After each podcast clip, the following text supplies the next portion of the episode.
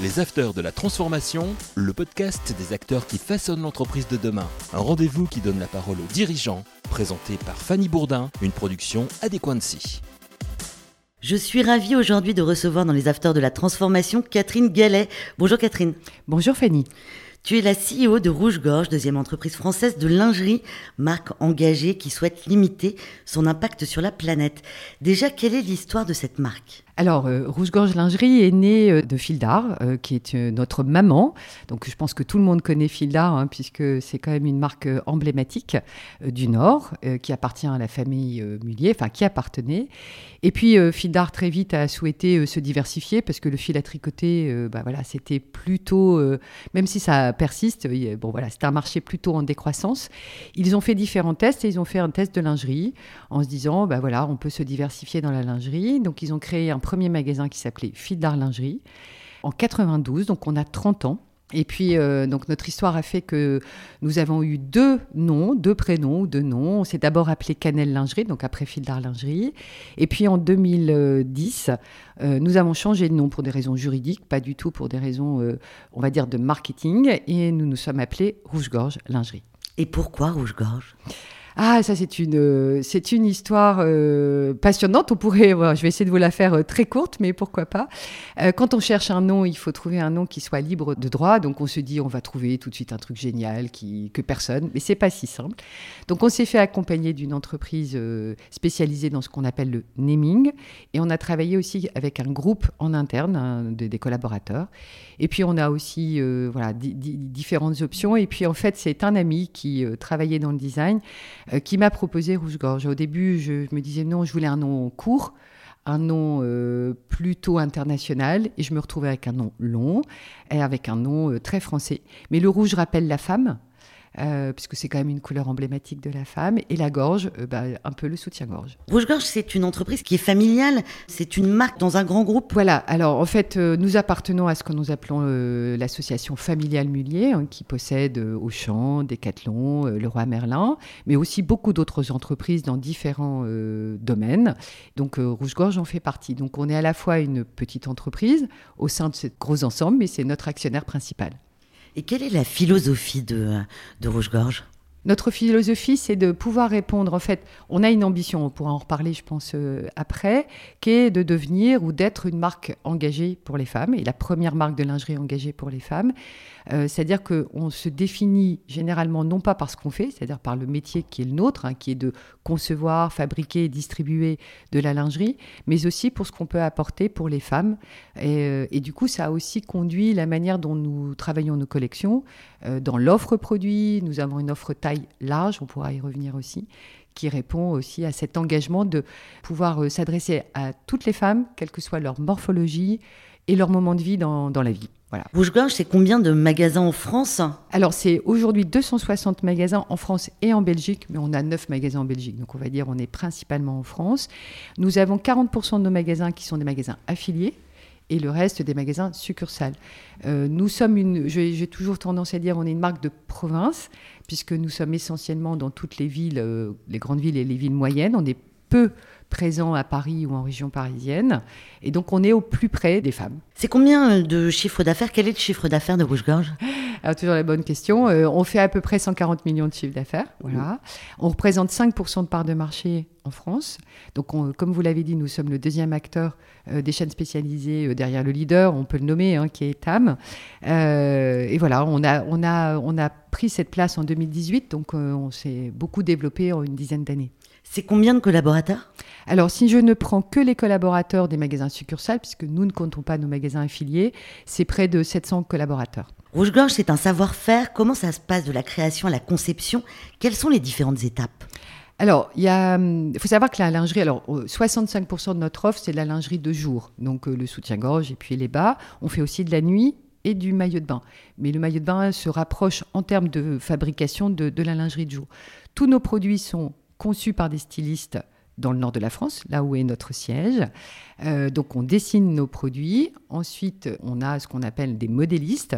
On fait fabriquer euh, en Asie, mais pas que, aussi en Italie, euh, dans les, au Maghreb, un petit peu en Europe. Mais on aimerait bien en France, mais on pourra en reparler. Il y a peu aujourd'hui d'outils industriels qui nous permettent de, de, le faire. Les outils industriels en lingerie sont partis en Asie il y a quelques années, donc plus difficiles.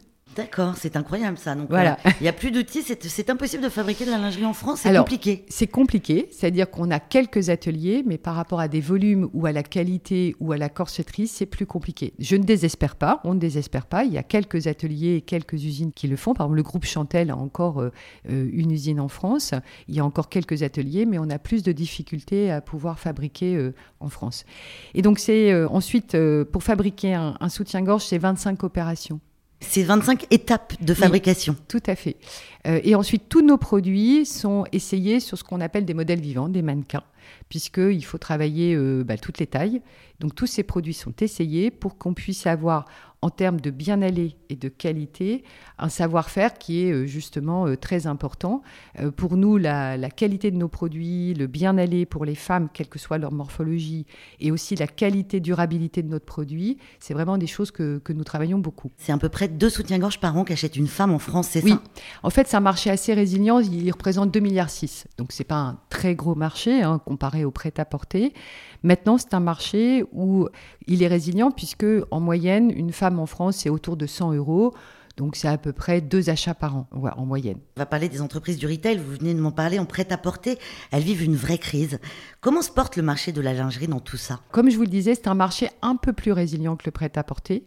D'une part parce que la consommation est plus raisonnée par rapport à, je pense, au prêt-à-porter. C'est un produit qui n'est qui pas visible, mais qui est un produit qui s'use. Voilà on est un peu moins, comme je disais, concerné par la seconde main, mais je pourrais vous en parler. On fait un test de, seconde main avec une jeune euh, entreprise, une start-up euh, dans le nord de la France, et on commence à voir que la barrière de la seconde main sur des soutiens-gorge qui ont été euh, lavés, évidemment, et retravailler, en fait, euh, upcycler, c'est-à-dire euh, s'il faut les recoudre ou, travailler, une, changer euh, un élastique. Ou, oui, une dentelle. Une dentelle.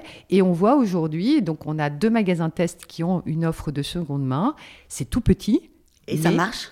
C'est tout petit en termes de chiffre d'affaires ou de vente, mais je pense que les, consommatrices et les clientes commencent à se dire, bah, ça peut être quelque chose de possible. Je parle bien du soutien-gorge. Hein.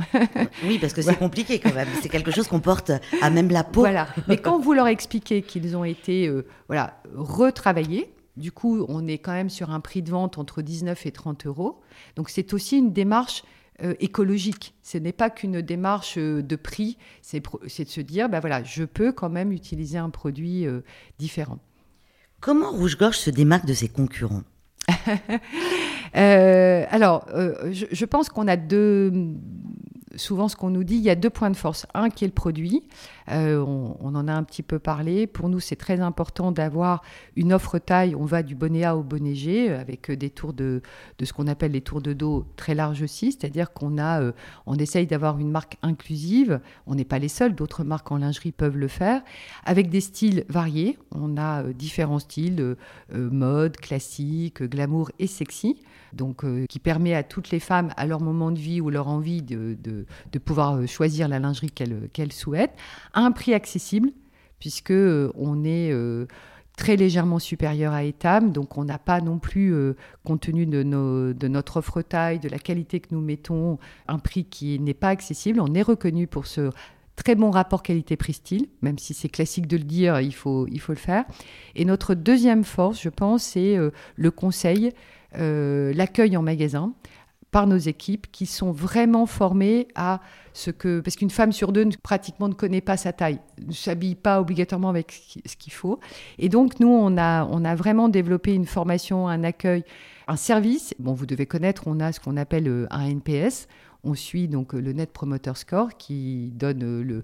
En fait, quand vous, vous rendez un, avis client, ça donne des notes. Et nous, on a une note de, globale sur nos magasins de 75%, qui est très élevée. Vous avez aussi une marque premium, je crois, que vous avez adaptée, qui, était, qui faisait partie de Rouge-Gorge au, départ. Quelle est-elle? Comment ça se passe? Alors, à l'intérieur, je vous ai dit, on a quatre styles. Euh, mhm. et donc, dans le style, dans, dans l'un des styles qui est le style sexy, on a souhaité premiumiser cette ligne sexy, qu'on a d'ailleurs brandée, elle s'appelle Rose, euh, mais qui va comme les autres produits du bonnet A au bonnet G. Donc elle permet aussi à toutes les femmes de pouvoir euh, aussi avoir un style sexy si on le souhaite. Euh, et voilà, donc euh, c'est pour elle, c'est pas du tout. On, on, est dans un choix, mais avec des produits plus haut de gamme, avec un style plus haut de gamme, avec des matières qu'on a encore renforcées et avec des fournisseurs très particuliers qui nous accompagnent sur ce type de produits. On va parler des ventes sur Internet. Comment euh, Rouge-Gorge aborde toute la partie digitale? Alors nous, on l'aborde de manière omnicanale. C'est-à-dire que euh, nous, on ne se dit pas, il y a d'un côté les magasins, d'un côté euh, le digital, parce que vous pouvez aller voir sur le site, acheter en magasin, vous pouvez aller en magasin et puis après acheter sur le site, ou acheter une première fois en magasin et acheter sur le site après. Donc aujourd'hui, on a vraiment une expérience sans couture et très omnicanale. Et nos collaborateurs ont cette vision là Maintenant, avec le Covid, les ventes sur le, sur le digital, parce que pendant, euh, nous n'étions pas euh, produits essentiels, donc nous avons été fermés quand même en 2020 et 2021. Pourtant, c'est un produit essentiel. Oui, nous, nous on avait dit, franchement, et puis c'était pas, pas bien choisi ce vocabulaire de non essentiel, parce que c'est pour les collaborateurs qui travaillent dans les entreprises qui sont dites non essentielles, c'est voilà, c'était pas très positif. Mais bon, ceci étant, euh, on a euh, plus que doublé notre part de, chiffre d'affaires sur le digital. Aujourd'hui, en 2022, on a maintenu notre taux 2021, donc ce qui est pas mal puisqu'il y avait euh, tous les magasins ouverts. Donc on sent qu'on a monté voilà, une étape assez importante sur le digital. mais on sent que les magasins enfin que les collaborateurs, enfin les clientes, elles aiment bien quand même revenir en magasin. C'est important surtout pour choisir un soutien-gorge, mais quand même 12%, je crois que vous avez fait. Tout à fait. 12%, d'augmentation. Alors non, on est passé en fait un taux de chiffre d'affaires digital à 12%, notre part de notre chiffre d'affaires total. On a plus que doublé en deux ans. Voilà. Quelles vont être les prochaines étapes de développement de Rouge-Gorge Alors, il faut consolider notre place de numéro 2 en France. On a encore euh, des développements possibles de magasins. Et je vous en parlais tout à l'heure, en particulier sur Paris et en région parisienne. Donc, c'est des sujets qu'on regarde, peut-être sous des formes un peu différents euh, des magasins plus petits, où justement l'omnicanalité euh, peut prendre toute sa place. Et puis, on regarde évidemment l'international. Euh, parce que ça peut faire, euh, en particulier avec notre marque Rose, qui est, on sait que le sexy à la française est quand même euh, très apprécié à l'étranger. Et puis nous avons lancé il y a deux ans une nouvelle marque pour les jeunes, qui s'appelle Lille Lingerie, pour faire référence un petit peu à notre origine du Nord, L-E-E-L, e et qui s'adresse aux jeunes filles aux poitrines généreuses. Voilà. Donc on espère que cette nouvelle marque pourra aussi se développer. C'est une marque qui souhaite limiter son impact sur la planète. Qu'est-ce qui est mis en place chez Rouge-Gorge au niveau RSE alors, en fait, euh, dans notre engagement, nous travaillons les trois euh, pans de l'engagement, que ce soit environnemental, donc la partie impact sur euh, la planète, mais aussi le social et le sociétal. Sur la partie environnementale, il faut savoir que 85% de notre impact carbone vient du produit. Donc, nous travaillons sur le produit. Alors, on peut travailler sur le transport, on n'a quasiment pas d'avion, nous on fait tout en bateau. On sait que le textile est quand même un, des plus grands pollueurs. Ah, c'est la deuxième industrie la plus polluante. Voilà, donc on est très clair. Aujourd'hui, nos fournisseurs, parce qu'on parle parfois de l'Asie, mais on fait d'énormes progrès pour accompagner aussi euh, leur impact carbone.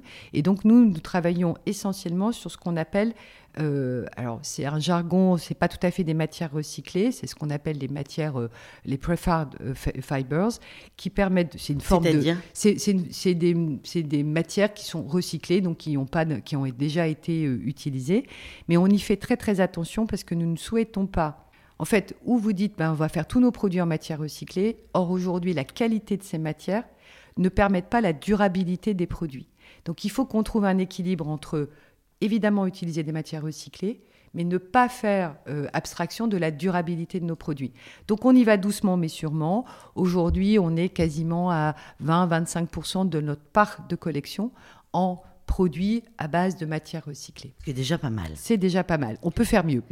Et alors les autres, euh, les autres niveaux de RSE que vous mettez en place? Alors on a euh, au niveau social et sociétal, comme on est une marque engagée et on fait de la lingerie, on a pris euh, très vite euh, le segment de la santé qui est un segment important. Et au sein de ce segment de la santé, on a travaillé la cause du cancer du sein, à la fois en mettant en place, il y a 6 ou 7 ans, et on était les premiers retailers à le faire, une collection spécifique euh, pour les femmes opéré, on a travaillé avec ces femmes, mais on soutient aussi Ruban Rose et on soutient aussi des actions locales. C'est Octobre Rose, c'est ça, voilà. je crois. Et on a aussi euh, lancé cette année avec d'autres entreprises du Nord un collectif pour aider aussi euh, un collectif Octobre Rose en Nord euh, pour accompagner des associations locales du Nord sur le cancer du sein. On aborde aussi deux autres causes, les violences faites aux femmes à travers une société, enfin une, association qui s'appelle Solfa, qui est aussi originaire du Nord, mais qui a des antennes aussi au niveau national. Et nous travaillons avec Solfa et avec le CIDFF pour accompagner des femmes très éloignées du chemin du travail, pour les amener à reprendre contact avec le, travail. Et nous le faisons par le biais de mécénat de compétences. La seconde main, vous en parliez tout à l'heure, vous avez mis ça en place dans deux magasins. Euh, comment ça se passe? Comment ça se Parce que c'est un peu, c'est vrai que sur des soutiens-gorge, on se dit mais c'est bizarre euh, de la seconde main sur les soutiens-gorge, mais pourquoi pas? Bah pourquoi pas? Alors j'étais comme vous, enfin comme toi, euh, Fanny, hein, voilà, en se disant mais non, il y aura une barrière, ça sera jamais possible. Et puis il y a deux jeunes, deux jeunes, deux jeunes filles qui ont créé une, une, une start-up qui s'appelle Abracadabra. Euh, et qui euh, font euh, récolte des produits. gratuitement, hein, qui sont l'ensemble d'acteurs de, lingerie qui veulent bien donner leurs produits. Ils ont une petite entité dans le nord de la France. Ils trient ces produits, ils les nettoient et avec l'aide de couturières, ils les remettent à un niveau qui permette de, de garder une qualité et ils le vendent sur le site. Et nous, on les a rencontrés en leur proposant d'être dans deux de nos magasins. Donc nous faisons de la collecte et on vend dans deux magasins. Si ça se passe bien, là on a été, on était en réunion cette semaine, on a décidé d'un troisième magasin. Et puis si ça se passe toujours bien, on développera dans l'ensemble de notre parc de magasins. C'est des partenaires finalement de, de Rouge-Gorge Oui, alors parce que euh, le, on pourrait le faire seul, mais je trouve que s'appuyer à la fois sur des jeunes qui ont cette idée, et puis c'est un travail de, voilà, de collaboration qu'on trouve intéressant euh, ensemble. Alors il est vrai que sur ce petit corner de seconde main, nous ne vendons pas que du produit rouge-gorge. On retrouve des produits de nos concurrents. Mais euh, ça fait partie, je pense, de l'ouverture que nous devons avoir pour, euh, pour l'impact pour la planète. Et justement, des partenariats avec Rouge-Gorge et d'autres, marques ou, euh, par exemple, des personnalités, est-ce que c'est envisageable? Alors, on a, mais je ne peux pas tout dire là aujourd'hui, mais on a deux partenariats qui vont sortir cette année avec voilà, ce qu'on appelle des collaborations. Mais on a aussi, d'un point de vue produit, si ça peut vous intéresser, on a deux magasins aujourd'hui avec DIM. On a deux magasins qui sont euh, dans ce qu'on appelle des bistores, où d'un côté vous avez l'offre rouge-gorge et d'autre côté l'offre DIM, qui est très complémentaire à notre offre, puisqu'ils ont, euh, d'une part, ils s'adressent à la famille, hein, hommes, femmes, enfants, et puis ils ont une collection peut-être plus de permanent ou plus quotidien euh, que ce que nous pouvons proposer. Qu'est-ce qu'on peut souhaiter à Rouge-Gorge dans les prochaines années? Bah, qu'on continue, euh, j'ai envie de dire, euh, notre développement, mais surtout à, à la fois avoir un équilibre euh, économique, parce que l'économique nous permet aussi d'investir dans la RSE, et puis de répondre aux besoins des, des femmes d'aujourd'hui et de demain. D'être à leur écoute, finalement. Tout à fait. Un immense merci Catherine Gallet pour ta participation aux Afters de la Transformation. Un grand merci aussi à toutes les personnes qui nous écoutent. N'oubliez pas de vous abonner à la chaîne des Afters de la Transformation. À très bientôt.